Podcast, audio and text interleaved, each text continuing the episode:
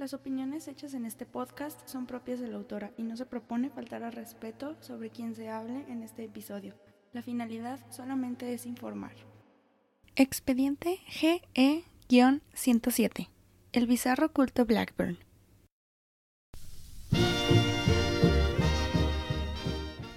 El pensar en cultos nos pone a reflexionar sobre el fundador y tratamos de comprender su psique sobre todo porque nos interesa saber qué es lo que piensa la gente al momento de crear algo así. Precisamente eso comenzó a suceder hace mucho tiempo. Entre 1920 y 1930, un culto completamente desconocido y bizarro comenzó a tomar potencia debido a las extrañas ideas que venían de ambas fundadoras, May Otis Blackburn y Ruth Willand Rizzio.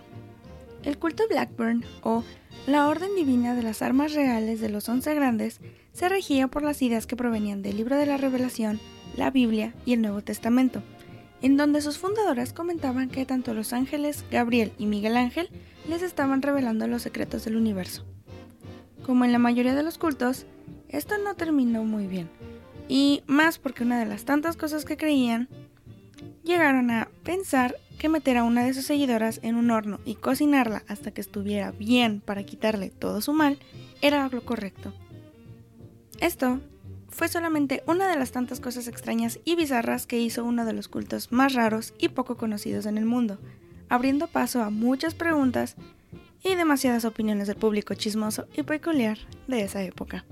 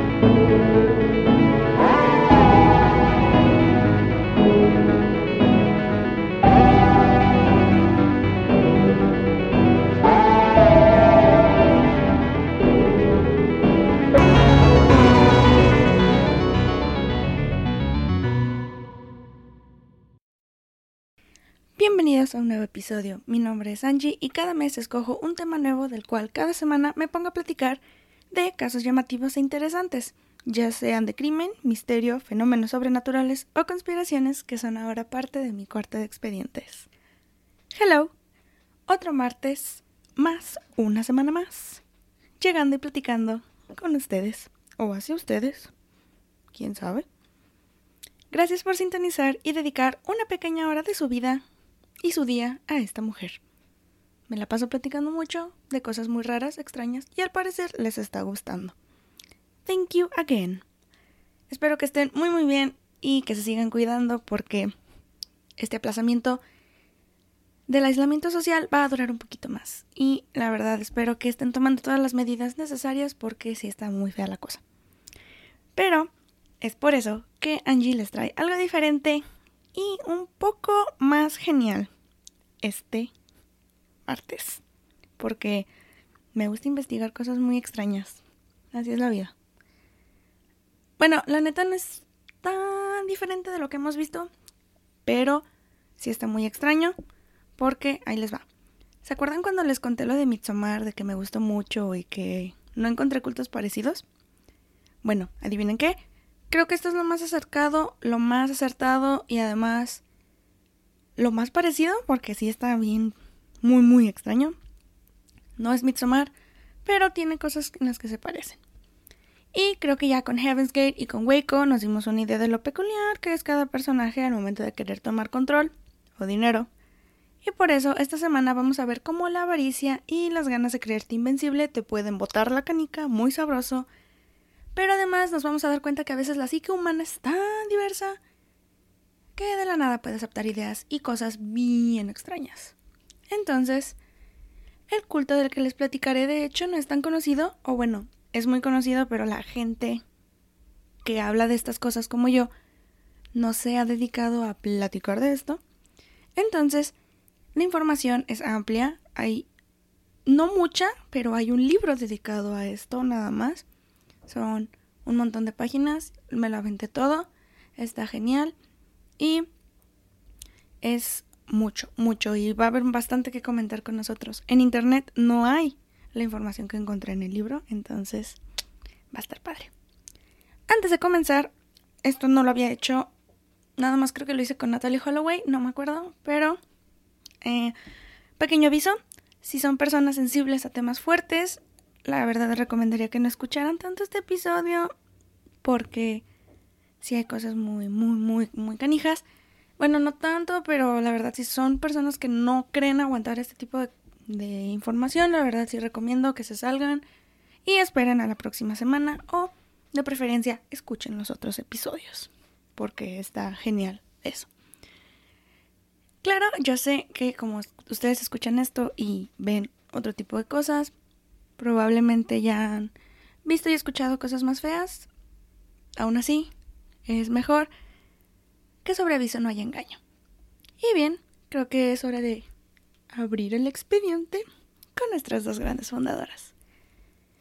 Para empezar, quiero decir que aparte de estar muy extraño, el culto Blackburn de hecho fue fundado por una madre y su hija. Entonces, las biografías van a estar juntas y será más fácil para nosotros irnos guiando durante el episodio.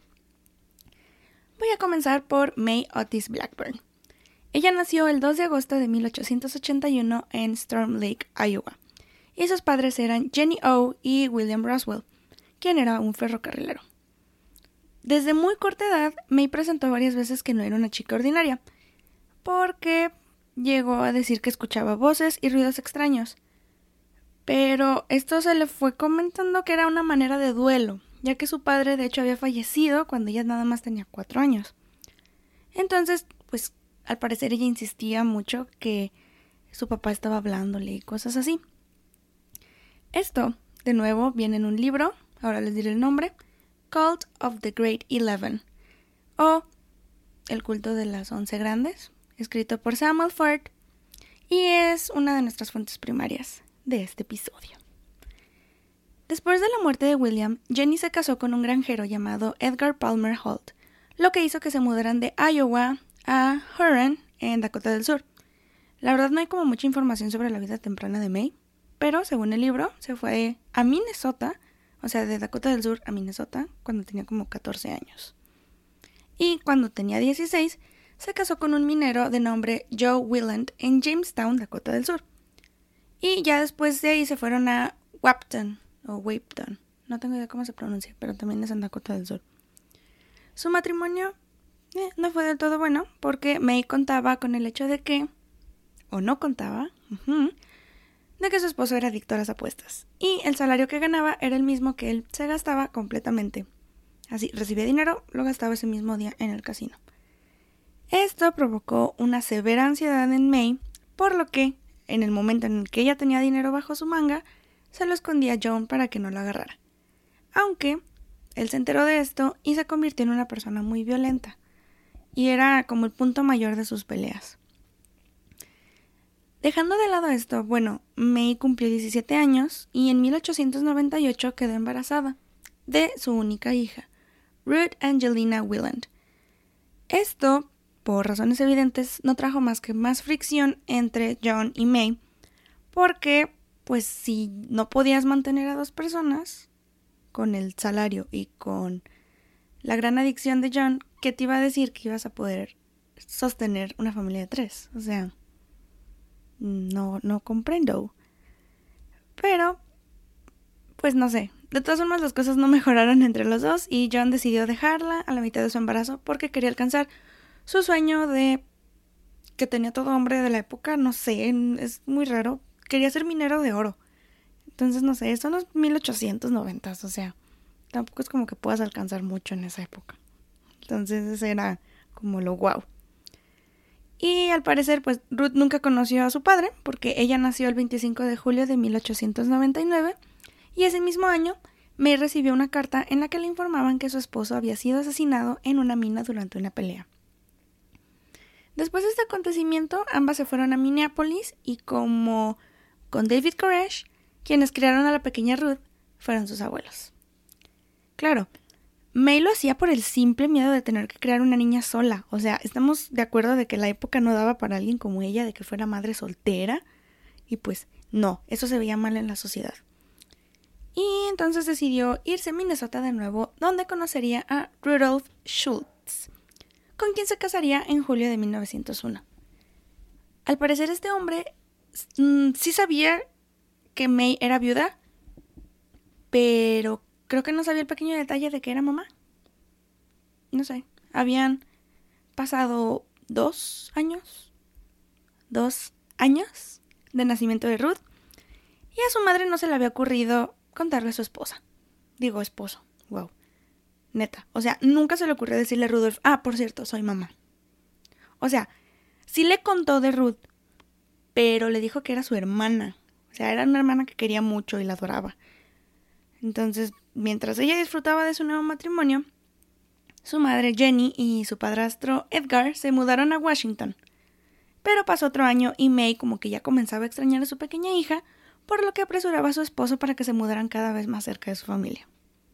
Hasta 1905, entonces May y Ruth se reunieron de nuevo, y aunque a la madre no le pareció perfecto el encuentro, la hija la neta no recordaba nada, porque obvio la dejaste cuando estaba recién nacida.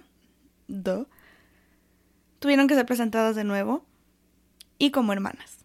Claro. Do. No sé. Al establecerse ya en Portland, Oregon, Rudolph encontró trabajo y May, ya con la experiencia previa de John, pues decidió decir mujer prevenida vale doble y de los 150 dólares que ganaba su esposo, ella pues se quedaba con 125. Pues sí. O sea, en términos más sencillos, ella tenía casi 4.400 dólares en la actualidad y Rudolph tenía más de 733. Nada más 700 dólares y aquí doña señora 4400. Pero a partir de aquí, May Otis Blackburn comenzaría con su gran habilidad de persuasión y manipulación hacia las personas, diciendo que claramente el dinero estaba mejor resguardado con ella. Obviamente no estaba dispuesta a ser pobre de nuevo, entonces la neta esto lo hacía por eso. No, no por más. No porque el dinero estuviera mejor resguardado con ella. Nada. Y al parecer la ansiedad por dinero de May de hecho continuó, y de repente en 1906 le comentó a Rudolph que su primer esposo, John, no había muerto, sino que pues alguien había enviado una carta haciéndose pasar por él, y que pues no podía vivir con la culpa de tener dos esposos. Y lo dejó.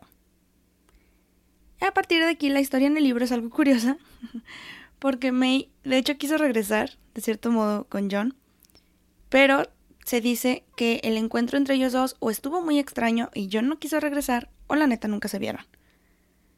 Eh, todo era plan con mañana, la neta lo único que quería May era ser libre. O sea, eso es básicamente lo que se da a entender en el libro. Y pues esto no duró mucho porque era mujer en los 1900. Y pues las ganas de dinero no se iban de, de ella y saciar esa necesidad no se, no se hacía solo. Y entonces May decidió comenzar un amorío con otro hombre, Fremont Everett, quien tenía un net worth o un valor de 250 mil dólares. Así, muy humildemente, si lo traducimos, lo convertimos, son 7 millones en la actualidad, o sea, es mucho. Pero, dato curioso, Fremont estaba casado y eso no lo detuvo de tener un amante, la neta, o sea, le compró todo lo que quería todo. Y pues hasta le ayudaba más que nada para poder establecer su divorcio con John, porque no se divorciaron, o sea, John y y May no se divorciaron porque no tenían dinero para solventar los gastos, entonces pero pues me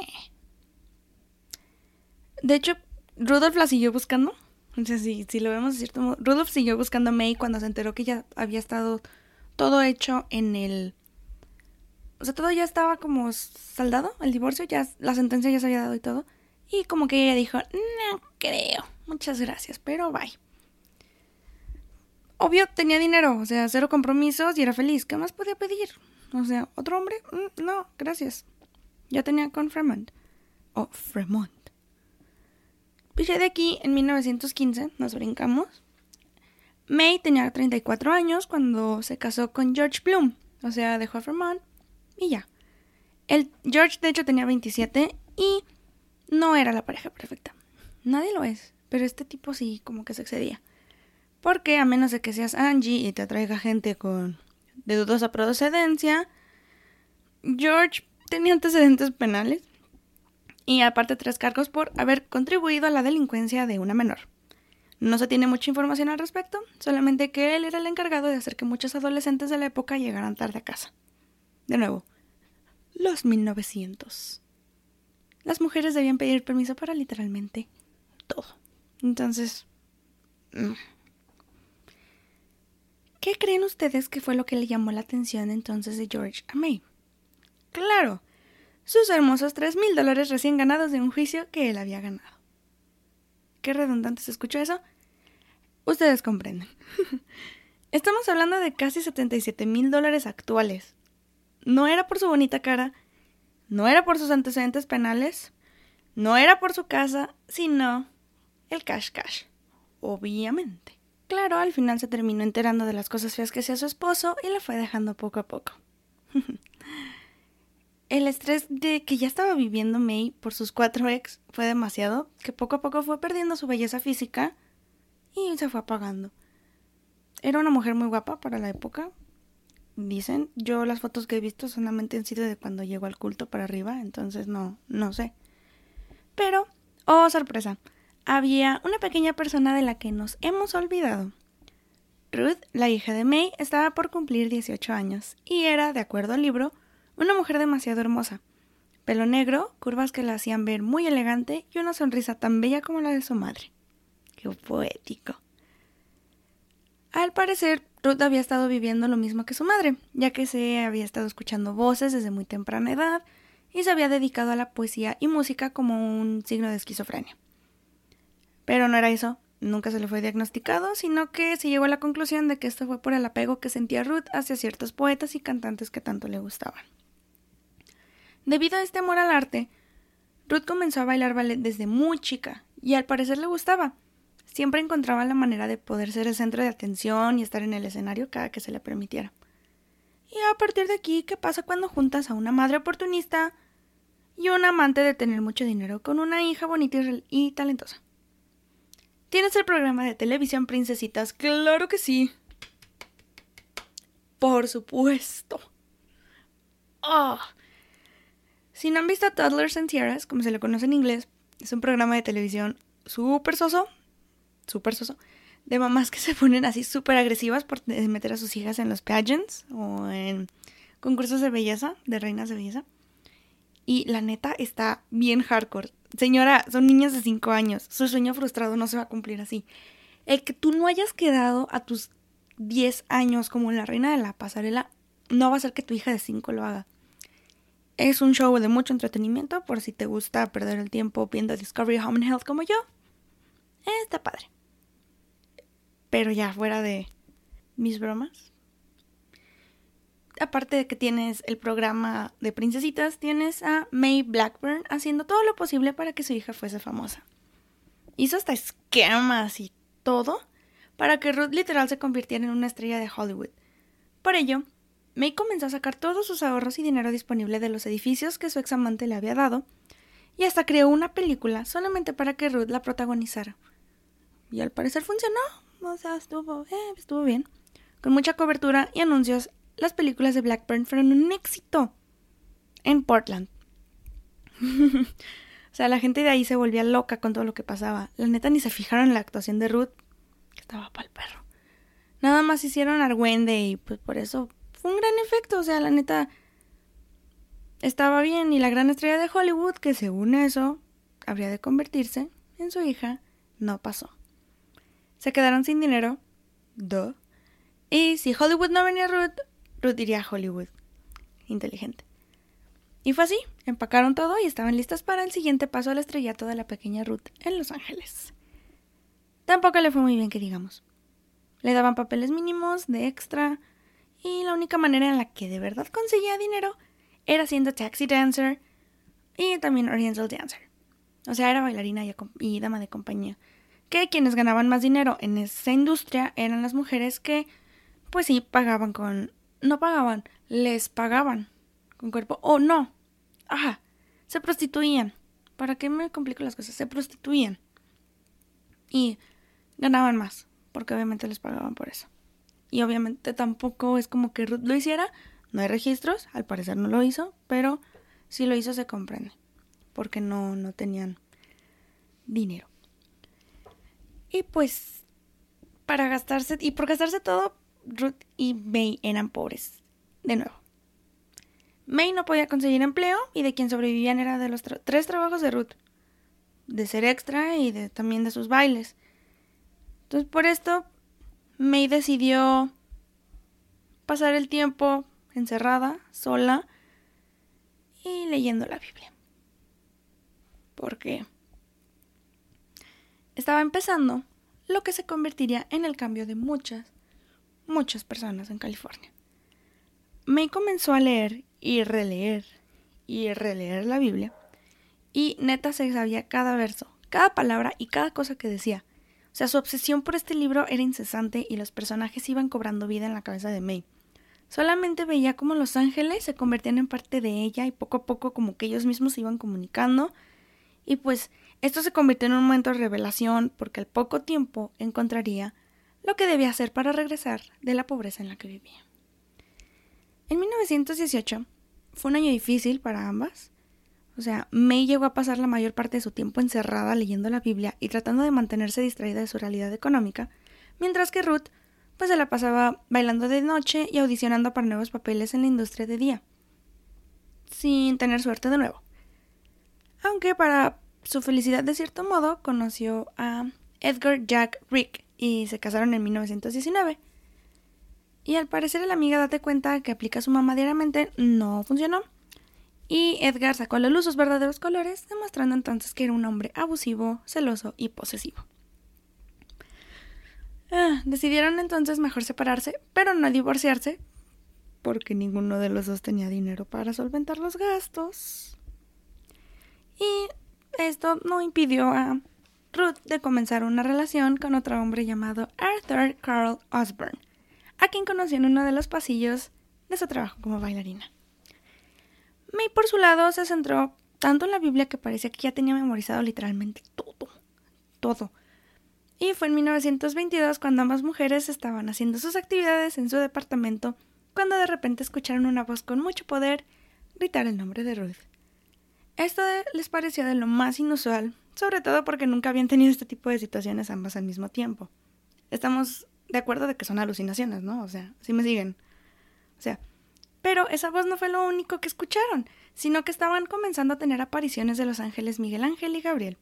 Sus alas podían ser vistas y estos seres celestiales les estaban hablando directamente a May y a Ruth por estar haciendo un constante estudio de la Biblia. Y fue aquí cuando Gabriel les dijo a ambas mujeres, quienes estaban arrodilladas ante él, que en realidad eran los dos testigos de los que se habla en el libro de la revelación. ¿Recuerdan ese magnífico libro, no? ¿Recuerdan cuando les dije que Marshall Applewhite había dicho que él y Bonnie eran los testigos? Ah, bueno, ahí les va. Ahora, quienes decían que eran los testigos desde 1920 eran estas mujeres. Y bueno, al parecer ellas eran las indicadas para revelar y llevar la palabra de Dios para poder anunciar.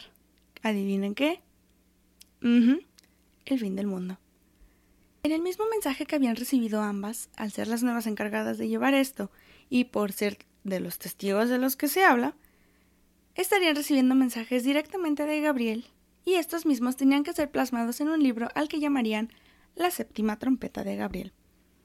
Y luego se terminaría haciendo la sexta. ¿Qué? Sexta trompeta. Ok. Ok. Y al momento momento de que escribieran este libro, era el que iba a revelar todos los secretos del universo. Además de que una vez completado, se abriría el séptimo sello en el cielo y un evento apocalíptico sucedería. Previamente ya les había platicado yo con David Koresh sobre los siete sellos y los eventos apocalípticos que se desatan por medio de las creencias que vienen del libro de la revelación. Para poder entender un poco más el significado de lo que May y Ruth estaban recibiendo por parte del ángel Gabriel, hay que saber por qué esta insistencia de los cultos con el fin de los tiempos y las ganas de querer revelar los secretos del universo.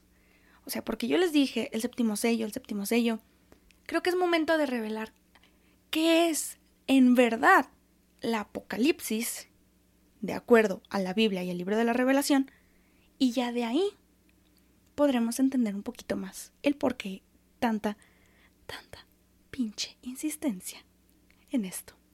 Perdón, mamá, dije una grosería. Pero es la verdad. O sea, ¿por qué? O sea, llevamos tres cultos que hablan de esto. Y ahí les va. Para empezar, la Apocalipsis se divide en tres.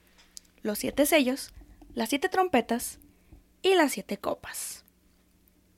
Son tres eventos diferentes y que pasan uno tras otro tras otro por el final de los tiempos según Dios.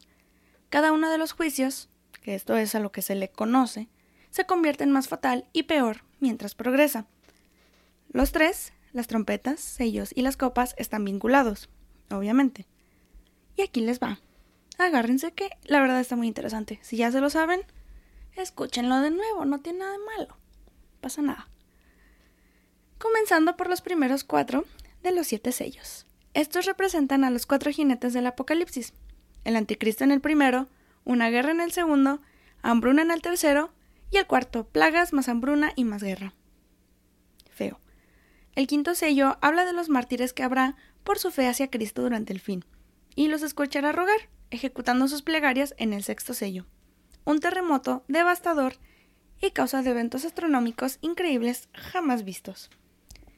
Finalmente, el séptimo sello, y el que nos interesa un poquito más, es aquel que contienen a todas las siete trompetas del Apocalipsis.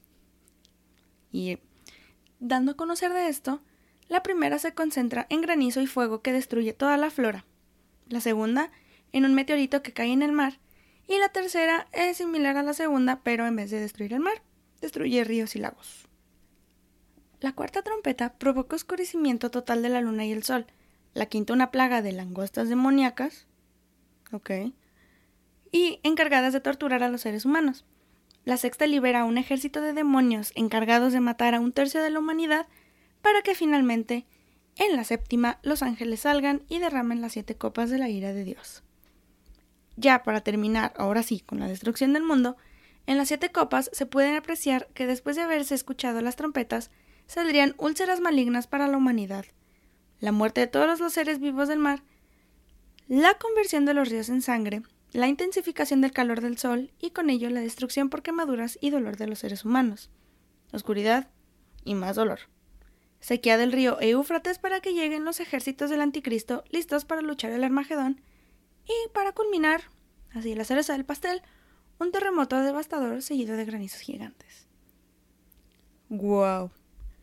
Probablemente muchos de ustedes ya hayan escuchado un poco sobre el fin de los tiempos, pero esto es neta de lo más interesante y quería recalcarlo porque ahí les va.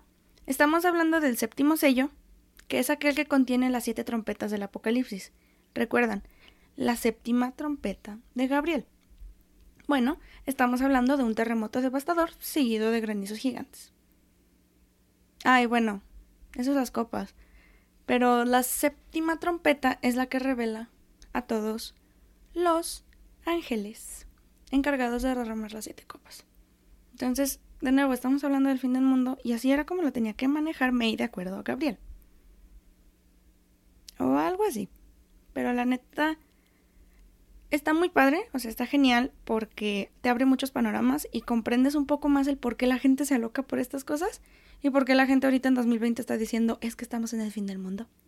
Es el fin del mundo. ¿Ya viste? El terremoto, San Andreas, plagas. Entonces, uno comprende un poquito más por qué. Pero esto es lo que Ruth y May tenían como misión.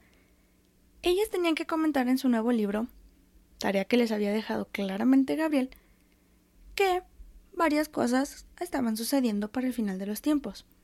Claro que la primera aparición, la que les había dicho, no fue la única, y después los encuentros siguieron y siguieron y siguieron, y pues una de las indicaciones era que ambas debían tomar nota específicamente en un papel que habían hecho ellas a mano, para nada más eso.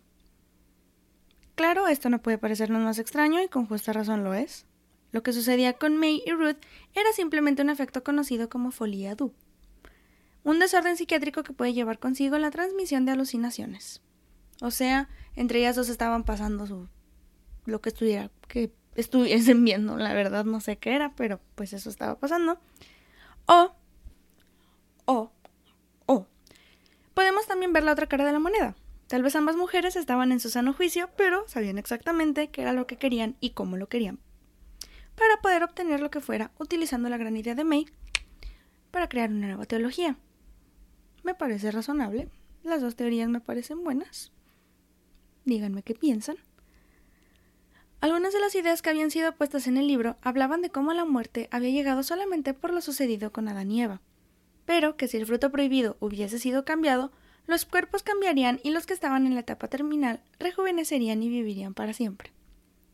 Gabriel prometió que llegaría la oportunidad de cambiar todo y que la vida alguna vez considerada muerte sería joven de nuevo y que sería gobernada por once reinas elegidas.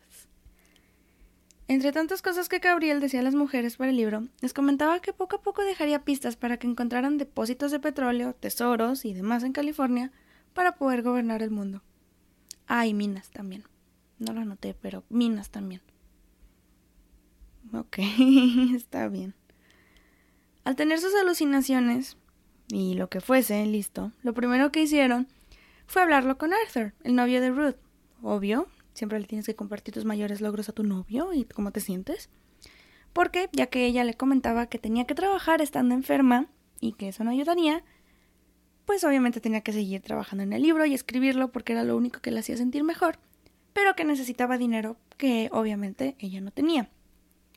Por ello mismo, al ver que Arthur era un buen y cariñoso novio, pues él accedió y decidió tomar un préstamo para apoyar a su amada novia. Amigo, date cuenta. La promesa que tenían era que la séptima trompeta de Gabriel haría millones de dólares porque al final de cuentas todos quieren saber qué pasa al final del mundo, obviamente. O sea, esa se la doy. Estuvo muy buena esa, bien jugada se la aplaudo. Sí estuvo chido, como le dijo. Pero Ruth tomó la decisión de divorciarse finalmente de Edgar. Porque ese güey iba, iba, iba, iba, iba a su casa y se portaba muy violento. Entonces dijo, ¿sabes qué? bye. Pero de nuevo, ella no contaba con el dinero para poder divorciarse, no tenía nada, nada, estaba en ceros. Y decidió entonces regresar a trabajar como bailarina. Algo que al parecer no le gustó a Arthur, quien le contó que mejor él le pagaba el divorcio, sacaba el dinero que tuviese que sacar, pero que no la quería ver bailándole a otros hombres. Y pues así fue. Ah, y además no quería que fallara su relación a distancia, o sea, desde aquí ya estamos viendo cómo están estas cosas. Entonces dijo, mm, mm, asegurémonos, ahí está.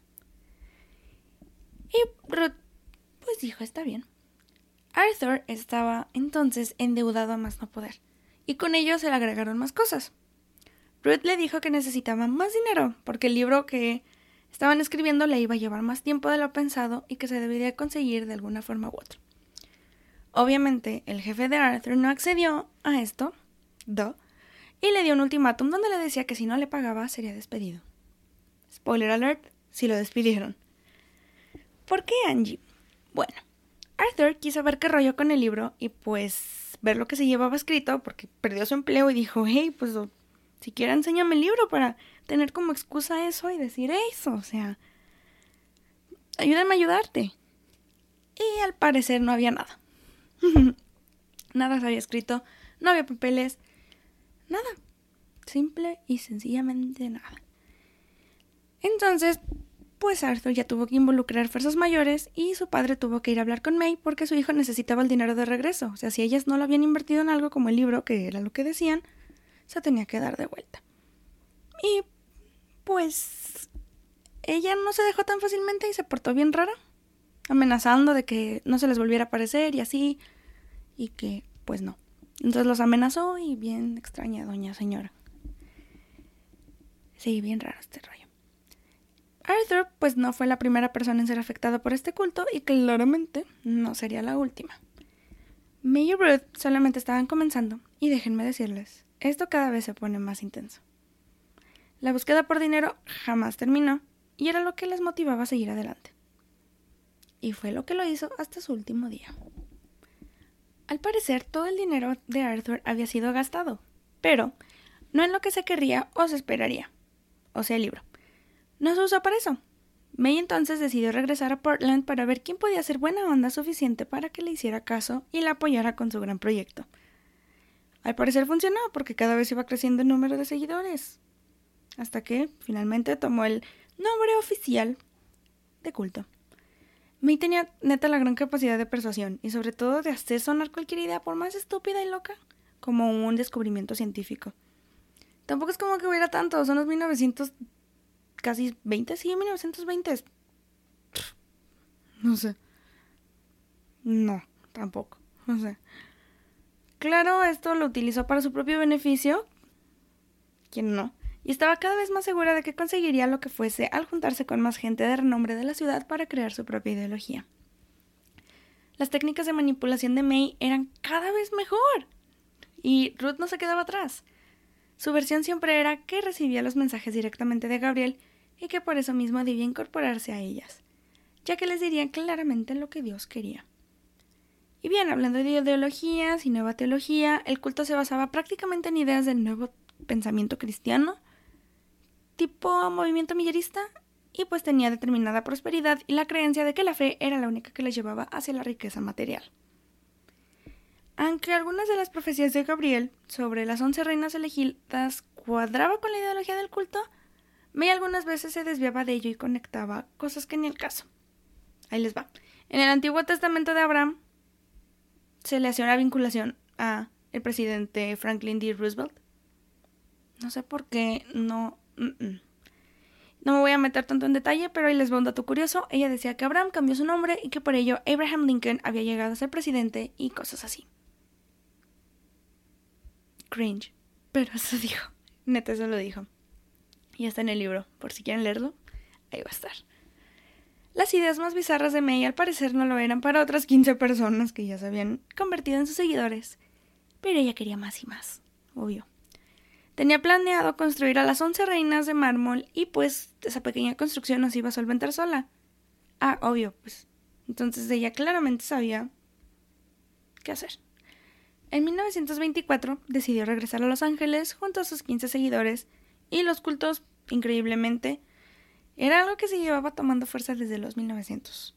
Entonces May sabía bien hacia dónde dirigirse y qué hacer para agarrar más gente. El cristianismo científico. Tenía alrededor de 130.000 miembros y de esos 100.000 eran mujeres. Claramente lo hizo porque viendo que muchas eran mujeres, no se rehusarían de seguir a una líder mujer. Bien ahí. Esto lo pensaba porque ya había alguien que había hecho lo mismo que May, Martha Rhodes, quien había sido acusada de haber creado un culto junto al de The Great Eleven en Portland después de supuestamente haber perdido un hijo de nueve años a quien trataron de revivir. Pero claro, eso nunca pasó. Y, al parecer, a May no le importó mucho esto, ya que consideró a Marta una de las once reinas elegidas por Gabriel. Ok. Sorprendentemente, el culto de May, quien ya oficialmente lo había establecido como el de las once grandes, o The Great Eleven, no era el único que hablaba de profecías y del fin del mundo, sino también otros tantos, como cuatrocientos, así nomás. Por lo que tuvo que cambiar un poco la dinámica. Una de las tantas cosas fue decir que la gente pasaba de un mundo a otro cuando moría y que un Mesías blanco sería el que traería el apocalipsis. De nuevo, 1920. El racismo era lo que hacía vivir a la gente. Y funcionó. Al tener nuevos miembros, lo que May los podía hacer, pues era ponerse mantequilla en los pies y restregarla, comer germinado de alfalfa.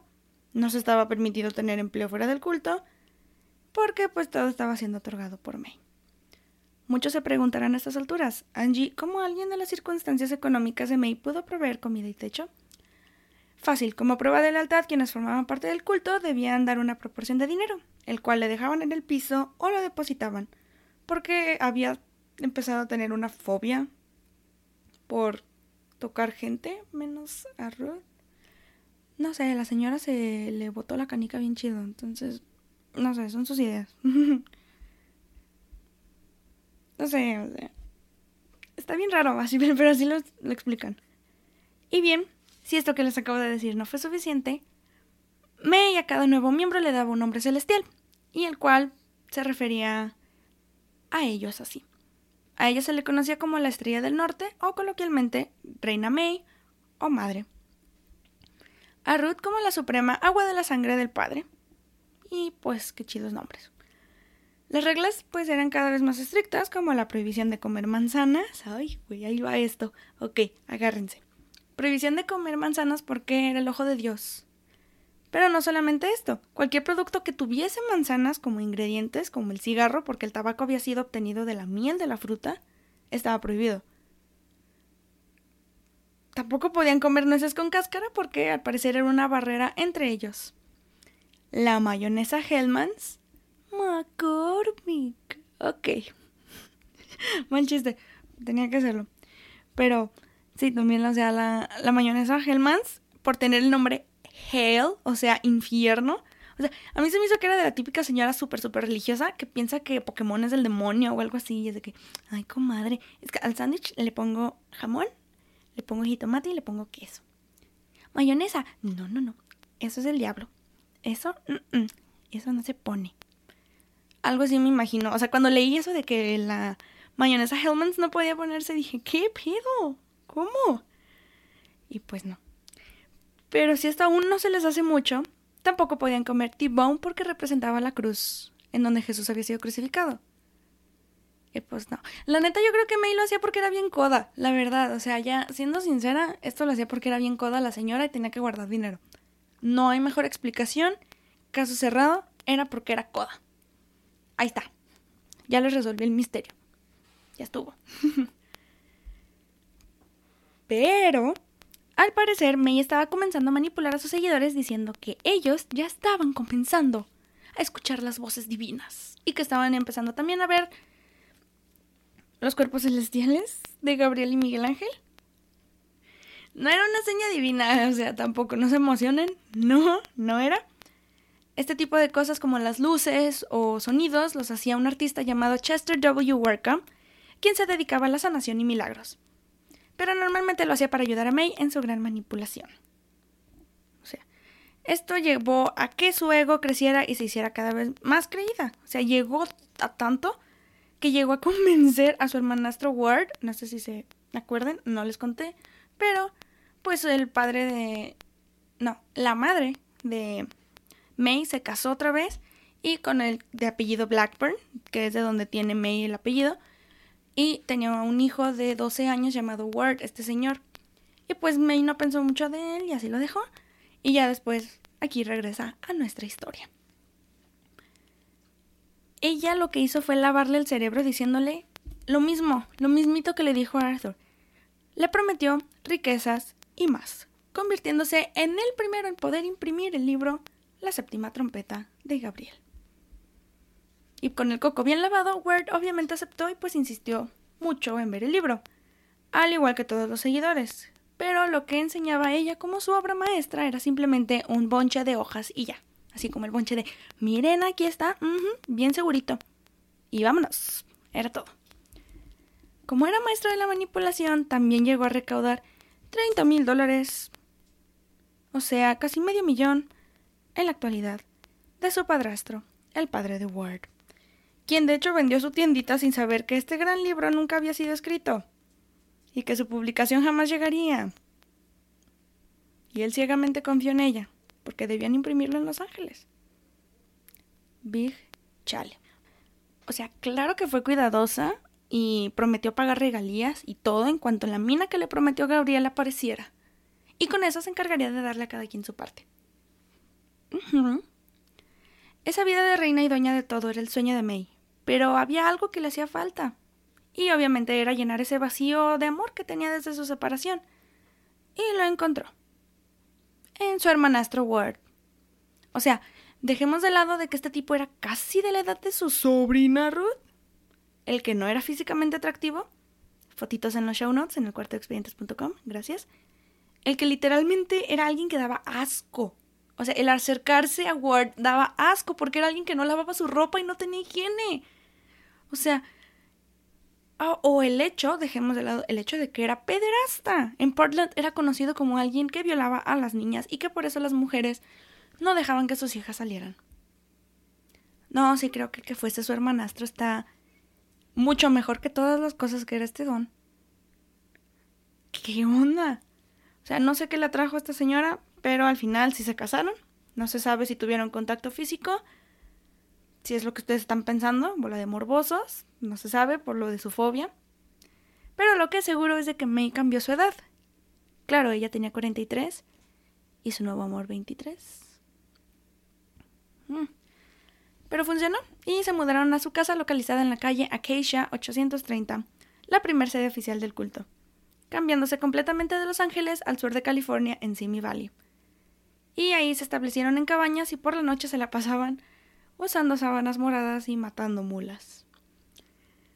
Todo esto para hacer ver que eran personas dedicadas a Jesucristo. Ay, por cierto, sí se llegó a divorciar de John. By the way. Ruth, como era de esperar, como en sus 18, pero ahora en sus 25, era todo lo que un hombre quería, y no tardaron los prospectos en estar detrás de ella. Quien se ganó su corazón fue el pequeño joven italiano Samuel Rizzio, y digo pequeño porque tenía solamente 17 años. Pero era todo un joven que había estado en la cárcel por fraude.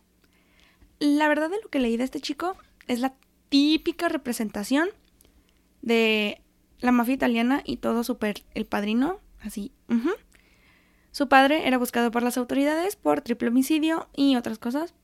Y pues, no, sí, estar 17 años en puro desmadre así, no, sí está chido. O sea, está padre. Y bueno, me identifico mucho con Ruth porque al parecer ella como yo no tenemos buenos gustos en los hombres y su último amiga date cuenta no funcionó porque la trajo mucho Samuel. O sea, girl, ¿qué te puedo decir? ¿Quién sabe por qué? El hombre era violento, celoso, posesivo, como Edgar. Pero al final se terminaron casando en 1924. Nice. La familia Rizzio aceptó muy bien a Ruth, o sea, la hicieron sentir parte de la familia y todo, igual con toda su religión bien extraña, y no fue igual con su familia. May y sus seguidores trataban de hecho súper mal a Samuel porque era católico y no le llamaba la atención ser parte del culto. Era alguien posesivo y celoso porque su esposa obviamente era demasiado guapa y llamaba la atención de muchos hombres, por lo que ella llegó a tomar el puesto de reina por su gran atención que recibía y no le agradaba la idea de que se vistiera de forma provocativa, no sé a qué se refiere con eso en esos años, y pues no le parecía. Y además exigió que ella dejara el culto. Se negó, provocó muchas tensiones, se pelearon y Samuel le pegó en la cabeza a Ruth y escapó de la casa. Amiga, date cuenta. Y sí se dio cuenta, bueno, no ella, pero May. Y sus seguidores del culto. Él Samuel llegó a la casa, no le permitieron entrar y desde entonces Ruth no volvió a ver nunca jamás a su esposo. May por su parte sí lo vio, o sea, estuvo en contacto con una curandera llamada Eleanor, a quien le comunicó que Dios le había pedido que matara a Samuel. Ella se negó. La manipulación de May fue tanta que volvió a llamar a Eleanor pero diciéndole que matar a Samuel era simbólico, lo que requería que se deshiciese. Deshiciese, no sé. El punto es de que se querían deshacer de la parte fea, entre comillas, de él. Eleanor de nuevo no se sintió cómoda y se fue del culto por completo. Entonces May agarró, creo que era veneno y cloroformo, se llevó a Samuel a una playa donde le hizo una ceremonia y de ahí no se volvió a saber de él. La explicación que dio ella fue que él había sido exiliado. Y aunque Ruth y la familia Rizzio querían saber más, no lo lograron y lo único que se encontró fue una maleta con un billete de 20 dólares. De alguien más nunca se supo del paradero de Samuel Rizzio, nunca más. Pero como dije, no nada más Arthur fue afectado y tampoco Samuel. Frances Turner era una mujer paralítica de 30 años quien pidió a May que la curara de su enfermedad por tanto dolor que sentía. Ella accedió y junto a sus seguidores construyeron un horno de leña y lo calentaron hasta que estuviese a temperatura suficiente. Y Frances fue introducida para provocar su sanación. Al día siguiente ella ya estaba muerta por haber sido cocinada. Pero, ahí les va, la historia más extraña del culto Blackburn probablemente es la supuesta resurrección de Willa Rhodes. Willa tenía 16 años cuando falleció de una infección en su diente y sus padres buscaron ayuda en Maid para poder revivirla. Willa, hija de Martha Rhodes, fundadora del culto cristiano científico, era considerada la princesa del culto por el gran aprecio que May le tenía, y de hecho su nombre era el mismo que el de una de las once reinas elegidas.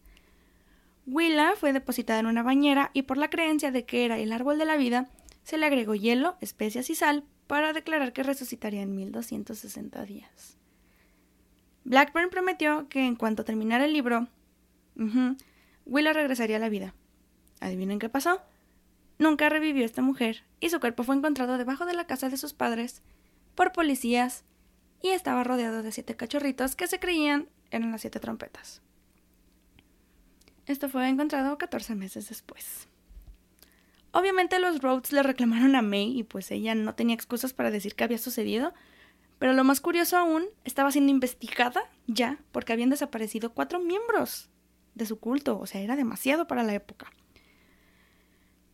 Y no fue esto que pasó lo que la llevó a ser investigada, sino ya la habían demandado por fraude de gente que había cooperado para la impresión del libro.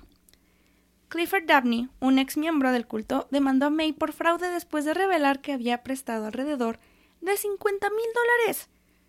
O sea, le quiso ayudar a escribir el famoso libro. Y aquí fue donde el fiscal de distrito comenzó a indagar a fondo. Y en efecto, Hubo más gente que testificó en contra de Blackburn y la cuenta alcanzó más de 200 mil dólares. Estamos hablando de más de 3 millones actuales. Claro que la investigación reveló más que solamente desvíos, o sea, había escándalos sexuales detrás de esto, sacrificios animales, rituales de baile. ¿Han visto Midsommar? En efecto, estamos hablando del baile del solsticio. Y claro, la desaparición de los miembros. ¿Qué creen? A May Otis Blackburn se le fue encontrada culpable de todos los cargos, pero especialmente en cuenta de 8 a 15 por desvío de recursos y fraude. Todo esto sucedió en 1930 y no le pareció a May y apeló su sentencia con una fianza de 10 mil dólares. 150 mil si fuese hoy, por cierto. El caso fue tan sonado por todo Estados Unidos que llegó hasta la, la Suprema Corte de Estados Unidos en 1931 y la sentencia que dio fue que no había suficiente evidencia para poder culpar a May Blackburn de estos crímenes y que el simple hecho de hablar de encuentros bizarros en su culto no eran suficientes para poder tenerla tras las rejas o demostrar que en efecto había tomado el dinero de mala fe. May Otis fue liberada de prisión no sin antes decir ante todos que Estados Unidos era un país libre para poder hacer prácticas religiosas y no tenía nada que ver si ella se autoproclamaba como una fuerza divina. Ok. Mayotis Blackburn salió de prisión, pero evidentemente el culto de las once grandes había terminado. Lo último que se supo fue de su nueva ubicación en Lake Tahoe, pero de alguien más, como Roanoke, desapareció. El último registro que hay de May es cuando sacó su libro titulado El origen de Dios en 1936. Pero eso es todo hasta su muerte en 1951. En la actualidad hay muchos relatos, obras de teatro y hasta series que hablan de May y Ruth, pero nada nos explicará con exactitud qué fue lo que en realidad sucedió en este singular culto. ¿Hubo problemas? Muchos. ¿Esto demuestra una vez más la codicia y ganas de poder de la gente? Definitivamente. Y todos los secretos de Blackburn se fueron a la tumba con ella. May, por su perspicacia y ganas de dinero, dejó a su culto con su apellido y a mí con un expediente en el gabinete. Espero que les haya gustado esta fue la historia del culto de las once grandes o el culto Blackburn. Cuéntenme qué les pareció.